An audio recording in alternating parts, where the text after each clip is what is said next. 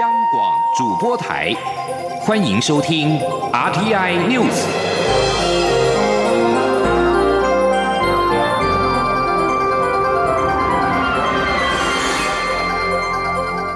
听众朋友您好，欢迎收听这节央广主播台提供给您的 RTN News，我是张顺祥。今年是台湾关系法立法四十周年，也是美国在台协会成立四十年。美国在台协会 AIT 十号宣布来台庆祝的美国庆贺团的名单，由美国众议院的前议长保罗莱恩担任团长。外交部北美司的司长姚金祥今天指出，莱恩虽然已经是卸任的议长，仍然是共和党的明日之星，而且跟美国总统川普的关系非比寻常。我方尊重美方的考量跟安排。请记者欧阳梦平的采访报道。美国在台协会 AIT 十号下午发布新闻稿，表示美国前众议院议长莱恩将率团来台参加台湾关系法四十周年以及 AIT 成立四十周年相关庆祝活动。团员还包括艾迪·伯尼斯·强森、汉克·强森。贝肯、卡瓦哈尔等四位民主党或共和党的联邦众议员。对于有人质疑这次来台的美国官员层级未见突破，外交部北美司司长姚金祥十一号在例行记者会回应媒体提问时表示，在过去我国一些庆典及就职典礼中，美方也曾经派不具官方身份的人担任庆贺团团长，但这些人与美国行政部门，特别是美国总统的关系都非常密切。外交。交部也尊重美方的考量与安排。姚金祥说：“Paul Ryan 虽然是已经卸任的议长，但是他在共和党里面还是民意之星，他非常的年轻。我想未来他更上一层楼的机会很大，而且他跟美国行政部门的，尤其是川普总统的关系也是非比寻常。所以由他美国来推选他来作为亲热团团长，我相信有他们的考量啊。”那我们也尊重美方的安排。姚金祥指出，莱恩及四位联邦众议员除了将参加 AIT 举办的庆祝成立四十周年活动外，也会出席我方举办的女力经济赋权高峰会以及二零一九印太安全对话论坛。这也是第一次有这么多位美国国会议员参加印太安全对话。姚金祥并表示，到年底前还有许多台湾关系法立法四十周年相关活动，外交部会不断利用这些平台与机会，邀请更多。或更资深的美国官员参加。中央广播电台记者欧阳梦平在台北采访报道。台湾对美军购案近期的陆军 M1A2 战车以及空军的 F16V 型战机等案，引发国人的关注。旅美的台海安全研习中心主任梅复兴更表示。华府圈内的人士透露，川普政府已经完成了 M1A2 战车的军售审查作业，近期随时可以通告美国国会。不过，F16V 型战机的军购案则是还要再等等。对此，国防部长严德发今天表示，军购的程序都按照正常程序进行，但在美方宣布以前，国防部不便评论。事实上，国防部的发言人陈忠吉日前就已经表示，M1A2 战车进度非常的顺畅，他还以静候佳音来回应战车的军购发展，所以外界普遍认为四月底就会有好消息。新闻焦点来到立法院，立法院的内政委员会今天排定审查中选会主委被提名人李进勇的人事同意权案。不过，由于国民党团认为李进勇政党色彩浓厚，完全不适合担任独立机关中选会的主委，因此一早就动员了包括了相关的阻挡行动，让李进勇没有办法进入到委员会。李进勇则是表示，他已经注销党籍，展现了诚意跟决心，希望能够列席委员会，回应外界的疑虑。记者刘品熙的采访报道。立法院内政委员会与司法法制委员会十一号联起审查中选会主委被提名人李进勇人事同意全案。由于李进勇过去担任过民进党籍立委、县市首长与政务官，遭国民党团质疑政党色彩浓厚。虽然李进勇在获得行政院提名之后已经注销党籍，但国民党仍不接受这项人事案，扬言要背葛到底。李进勇滚回去！李进勇滚回去！江启臣、吴志阳、林奕华等十多名国民党立委，一早不到九点就在内政委员会等候，阻挡李进勇进入。他们呼吁李进勇不要自取其辱，破坏台湾民主。江启臣表示，中选会身为独立机关，是二零二零总统大选的裁判者。李进勇接任中选会主委，根本是政治仇庸。他们要求李进勇立刻离开。他说：“请你拿出你的风骨。”不要来沾辱了这个独立机关，这是一个大选的裁判者。明年二零二零大选的裁判者，要让一个刚落选的民进党前县长才三个月而已，他来接任吗？而且，请问你什么时候注销党籍的？你是在接受了这个提名案之后，你才注销党籍？这个叫叫做你怎么样？你没有政党背景吗？你是为了抽佣，你注销党籍，太可恶了。李金勇受访时则说，中选会组织法并没有禁止具有党籍身份的人出任委员。为了消除疑虑，他采取比法律更高的标准，注销党籍，展现诚意与决心。他今天是接受委员会邀请而来，希望能够在委员会中说明并回应各界的疑虑。他的去留由委员会决定。他说。我现在只是一个被提名人啊，按照法治程序来接受这个审查啊。那你们连我是一个被提名人都把我否决掉，因而不让我进入审查，这个外是干嘛跟我看？因为你是民进党。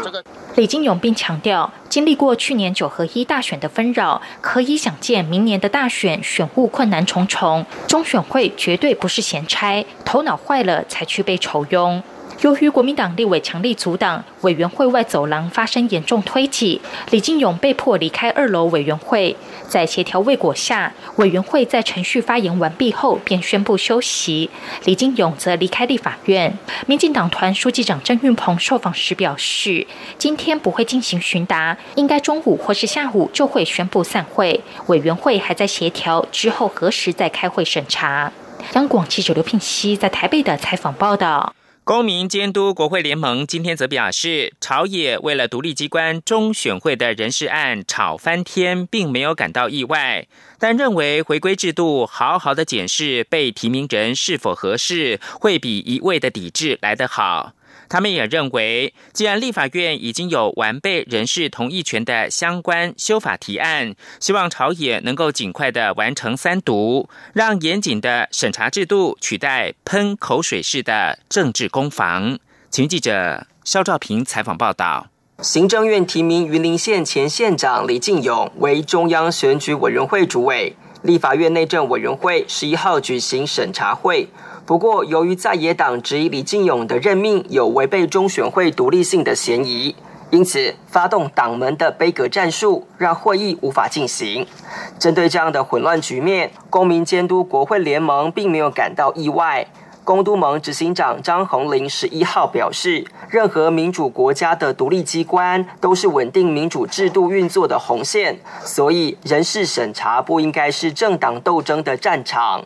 他们认为。国会应把重点放在检视被提名人的相关资料与主张，而非浅碟式的要求退回拒审。他说：“我们认为在野党应该借由这样机会，好好的来检视啊，这一个提名人是否适任哦，而不是一味的去做这些抵制，因为这样的部分我们没有办法让这些事情可以充分的让大家来检视他到底适不适任哦。”公都盟认为，完备立法院的人事同意权制度更是正本清源之道，但很遗憾，相关修法却迟迟无法完成三读。公都盟政策部主任田君阳表示，民进党立法院党团曾经提出有助于透明讨论的相关修法，例如有被提名人要提供财产税务、刑案记录表、重大议题证件、审查会期间至少要一个月、召开公听会等主张。他呼吁尽快三读，未来才能避免再有喷口水式的政治攻防。他说：“所以我们在这边呼吁说，赶快通过修法，完善制度的改革，这才是正办，而不是在镜头前面喷口水。”针对李进勇人事案，公都盟呼吁国会应以最严谨态度进行审查，同时也应向社会公布审查资料。而针对制度部分，公都盟则要国会尽速通过立法院职权行使法完备同意权的审查制度。中央广播电台记者肖兆平采访报道。经济部所属的国营事业当中，中油在去年公安事故频传，台糖的量贩事业亏损，但年度奖金最高可以领到四点四个月，引发外界质疑。经济部长沈荣金今天强调，一切都是按照国营会的相关制度走，不过他会请国营会检讨制度，以符合社会期待。央广记者谢嘉欣采访报道。经济部长沈荣金、国发会主委陈美玲十一号赴立法院经委会做专案报告。由于中油、台糖去年表现不佳，包括中油接连发生漏油、炼油厂爆炸、九五无铅汽油油品出包，而台糖则是量贩事业亏损。不过，经济部所属四家国营事业却传出去年度奖金最高可领四点四个月，引发外界抨击。经济部未将这些事故反映在奖金考核上。多名立委纷纷在质询时提出质疑，对此，沈荣金不断强调，国营会有其考成绩效的考核机制，并且有邀请相关领域的专家来做考核，他尊重机制，且后续还是要由行政院做最后核定。不过，立委也质疑此事有选举考量。沈荣金则回应：如果动不动就提到选举，会伤害到国营事业，同仁都兢兢业业，大家也不喜欢发生事情。但他允诺会检讨机制。沈荣金说：“这部分我们也一直我会来麻烦我们国营会来针对这样的一个机制跟制度。”来看看检讨如何比较能够符合社会期待。好，新上任的中油董事长欧家瑞则指出，中油有深切检讨，在考核打分数的过程中，有在每个细项做反应，且他现在每天早上的早报及每周的业务汇报都是优先谈公安环保。中央广播电台记者谢嘉欣采访报道。国际新闻：欧盟领袖今天凌晨在比利时首都布鲁塞尔的高峰会上同意给予英国首相梅伊新的脱欧最后期限十月三十一号。这显然使得欧洲大陆避免了在本周末出现英国无协议脱欧的混乱。一旦梅伊接受了延期，而且英国在五月二十二号之后仍然是留在欧盟。英国选民将不得不参与欧盟议会五月二十三到二十六号展开的选举。梅伊出席欧盟峰会是为了寻求与会领袖同意延长英国脱欧大限。经过讨论跟妥协之后，欧盟领袖同意展延到十月三十一号，并在六月二十一号的高峰会上面讨论脱欧情势。目前还不清楚英国是否会进行投票，以及这项投票可能会在多大程度上演变成为一场欧盟成员国资格的实质性二次公投。部分人士是希望这可能意味着英国取消脱欧。焦点关注到南北韩的情势，南韩总统文在寅展开三天访问美国行程，将与美国总统川普高峰会谈，重点聚焦在北韩全面的非核化议题。文在寅美国当地时间十号晚间抵达了华盛顿，十一号上午会晤副总统彭斯、国务卿蓬佩奥以及白宫的国家安全顾问波顿。中午十二点，也就是台湾时间的十二号凌晨零点，跟川普进行两个小时的会谈。韩美曾峰将讨论实现北韩全面非核化的方案。与此同时，北韩领导人金正恩说。他的国家需要透过确保经济更为自力更生，来给予那些实施制裁的国家严重打击。这是自从美国跟北韩二月在越南的第二次领袖高峰会之后，金正恩首度表明北韩的立场。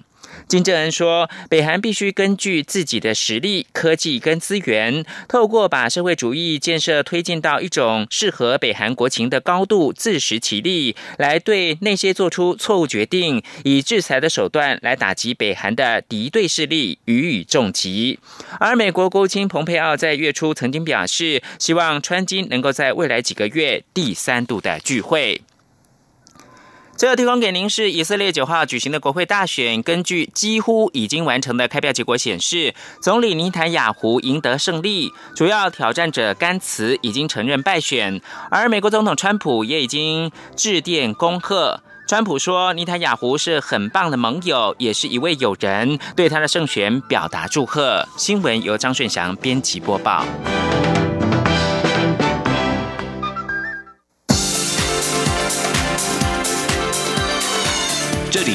中央广播电台台湾之音，欢迎继续收听新闻。各位好，我是主播王玉伟，欢迎继续收听新闻。关心财经焦点，Facebook 脸书今天举行台湾办公室入错活动，进驻信义区南山广场，占地八百四十平，落实投资台湾的承诺。Facebook 脸书全球副总裁暨亚太区总裁唐立阳也亲临台湾的新办公室，展现对台湾市场的重视。今天记者杨文君的采访报道。今天 Facebook 在台湾全新的办公室，我们几处啊？呜！社群媒体龙头 Facebook 十一号举行台湾办公室入错活动，进驻信义区南山广场。Facebook 台湾及香港总经理余英慧指出，Facebook 致力帮助台湾的人、社群、企业建立更好的连结。Facebook 承诺扩大投资台湾，新的办公室就像开启新篇章。Facebook 将持续为台湾数位经济发展尽一份力，一起闪耀台湾。他说：“我们在这里跟我们所有 Facebook 同。”是，我们要一起帮台湾拼经济、拼科技。拼人才，一起闪耀台湾。今天乔迁入错活动，也邀请行政院副院长陈其迈及经济部次长王美花出席。陈其迈致辞时指出，他自己是 Facebook 的重度使用者，所以他非常感谢 Facebook 愿意在台湾投资，落实投资承诺。他也用台湾人入错时常讲的祝福语，恭喜 Facebook。他说：“登甘入边，笑嘻嘻，哈。”认真拍拼，好开始啊！感情好好，高兴体，拥有。爱和生好心，好，这个是我们常在在酒处讲的一些吉祥话，呃，献给所有的好朋友。Facebook 全球副总裁暨亚太区总裁唐立阳也亲临台湾新的办公室，展现对台湾市场的重视。他致辞时指出，台湾是 Facebook 很重要的市场。今天乔迁至新办公室，代表 Facebook 对台湾市场未来发展深具信心。他也介绍新的办公室将融合在地艺术家作品，还会有 Life 摄影棚陪。培训教室，让员工方便进行影像直播及拍摄，致力完成拉近世界距离的使命。中央广播电台记者杨文君台北采访报道。脸书在台新办公室今天举行入错活动，蔡英文总统也提前一天就参访，并且在今天发发布了影片为新办公室开箱。总统在影片当中与年轻员工进行了座谈，并且鼓励业者扩大在台投资。而公股行库对于台湾的经济也相当重要。行政院长苏贞昌今天在行政院会之前召集所有公股行库的董事长、总经理开会，表达希望公股行库多协助中小企业转型贷款、社会住宅、长照新南向政策和五加二产业。苏贞昌表示，公股银行也是政府的一员，要一起努力照顾人民。苏奎日前核定公股行库董事长和总经理人事布局，引发外界质疑，行政院金融人事安排有政治考量。苏奎今天一早召集八大公股行库高层开会，格外引发关注。行政院发言人 Gulas Udaga 表示，苏奎召集公股银行董事长、总经理开会，日前公布的土银第一金合作金库华南金张银的新任董事长和总经理也都一同出席。另外，军工教年改上路之后，争议不断，许多退休军工教因为退休金改革提起诉愿复审，但是都遭到驳回，还有上万份行政诉讼正向高等行政法院陆续提出。为了避免司法资源浪费，多个教育团体今天到司法院递出释宪申请状，认为高等行政法院审理傲慢，人民有接近大法官的基本权，要求大法官受理释宪申请，让大法官做出铿锵有力的宪法解释。前天记者刘玉秋的采访报道。去年监察院曾就公务人员退休资前抚恤法、公立学校教职员退休资前抚恤条例申请释宪，但都遭到大法官会议以不服机关间权限争议而不受理。针对公教退休团体的释宪案，也以申请人未经诉讼程序进回申请不服大法官审理案件为由不受理。许多军公教退休人员接到新的处分书后，依法提起诉愿复审，但都陆续遭到驳回。为了保障民众权益，并减少司法资源的浪费，北学产、全教产新北工会、全退盟以及全中教十一号发出声明，并向司法院递出释宪申请状，期盼借由这次的释宪申请，让大法官做出铿锵有力的宪法解释。新北市教育产业工会理事长黄耀南表示，因许多诉愿复审案件都遭到驳回，还有上万件的行政诉讼将陆续提出。再加上最高行政法院的审理傲慢，退休公教人员不愿再受到身心煎熬。他们呼吁大法官应依照第一二一一次会议的决议，申请案件虽未尽审级救济之程序，如事实已真明确而无争议余地，且在宪法上具有原则重要性，大法官可以一决受理，受理他们的实现申请，守住法治的最后一道防线。黄耀南说：“这么多的老师。”也再提起所谓的行政诉讼，现在这些行政的诉讼状、行政诉讼都送到北中南的行政法院，这些行政法院的法官被告知都用统一的立稿，我相信大家可以接受吗？不接受。也因为这样关系，我们今天到司法院前。啊，来控诉，来提起行政救济，啊，来提请释宪。司法院则由大法官书记处第三科科长张怡聪代为收下释宪申请书，但因张怡聪仅表示会依法处理，未多做回应，引发陈情团体的不满，场面一度失控。所幸在优势警力下，冲突才会扩大。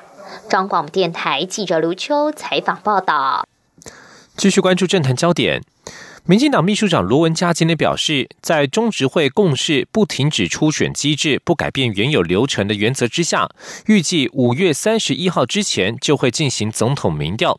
这段时间，五人小组将会继续协调蔡英文总统以及前行政院长赖清德。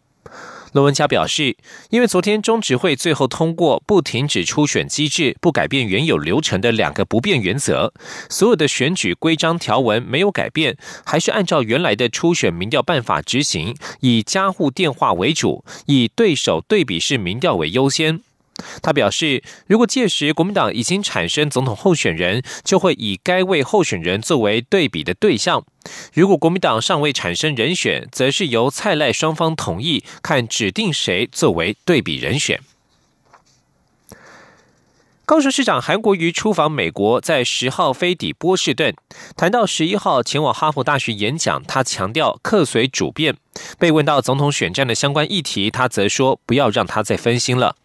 哈佛大学费正清中国研究中心主任宋怡明表示，如同邀请函所述，韩国瑜将参与预定美东时间十一号下午举行的闭门简报，届时将有三十名哈佛教职员和学生参加，活动时间两小时左右。宋怡明在回复媒体询问时也表示。他并没有回应韩国瑜在闭门简报当中将会发表的是正式演讲还是一般的简报，也没有提到韩国瑜预计发表多长的谈话。韩国瑜上午与妻子李嘉芬和随行人员飞抵波士顿罗根国际机场。他在受访时表示，年轻男女都很向往哈佛、哥伦比亚、牛津、剑桥等名校。此前能够到哈佛大学一趟，他完全尊重校方的安排，这是客随主便的具体表现。继续关注的是新南向，教育部青年署推动大专毕业生 U Star 创新创业计划。新年度的绩优团队如图如图科技，由三个去年才毕业的青年所创立。他们翻转线上教育学习，结合自身所开发的人像移动辨识系统，在国内外的运动课程以及东南亚国家的魔术教学上，因此获得教育部两阶段共新台币一百万元的创业金。请听记者陈国维的采访报道。三名青年在国立成功大学育成中心的协助下成立新创公司。由于在学期间有人当过家教、茶艺师或健身教练，让他们深感教学不是只有教就会了，还需要协助学生不断的练习，才可能真的学会。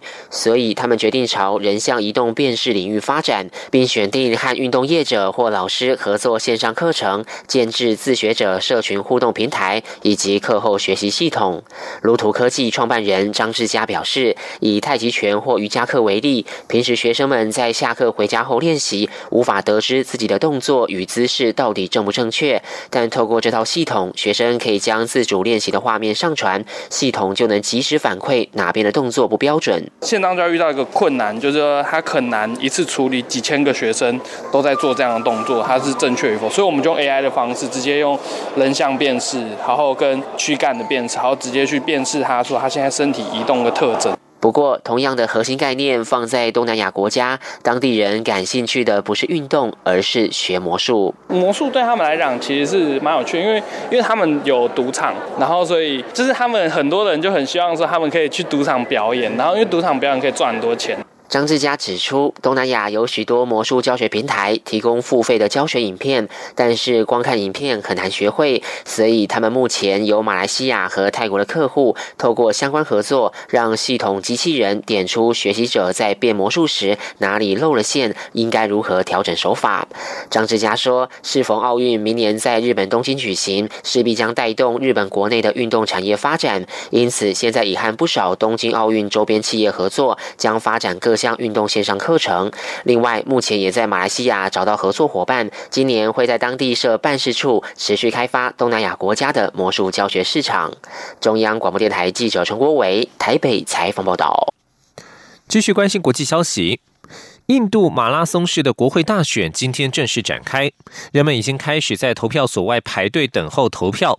印度这一场堪称全球最大型的民主选举将分成七个阶段进行。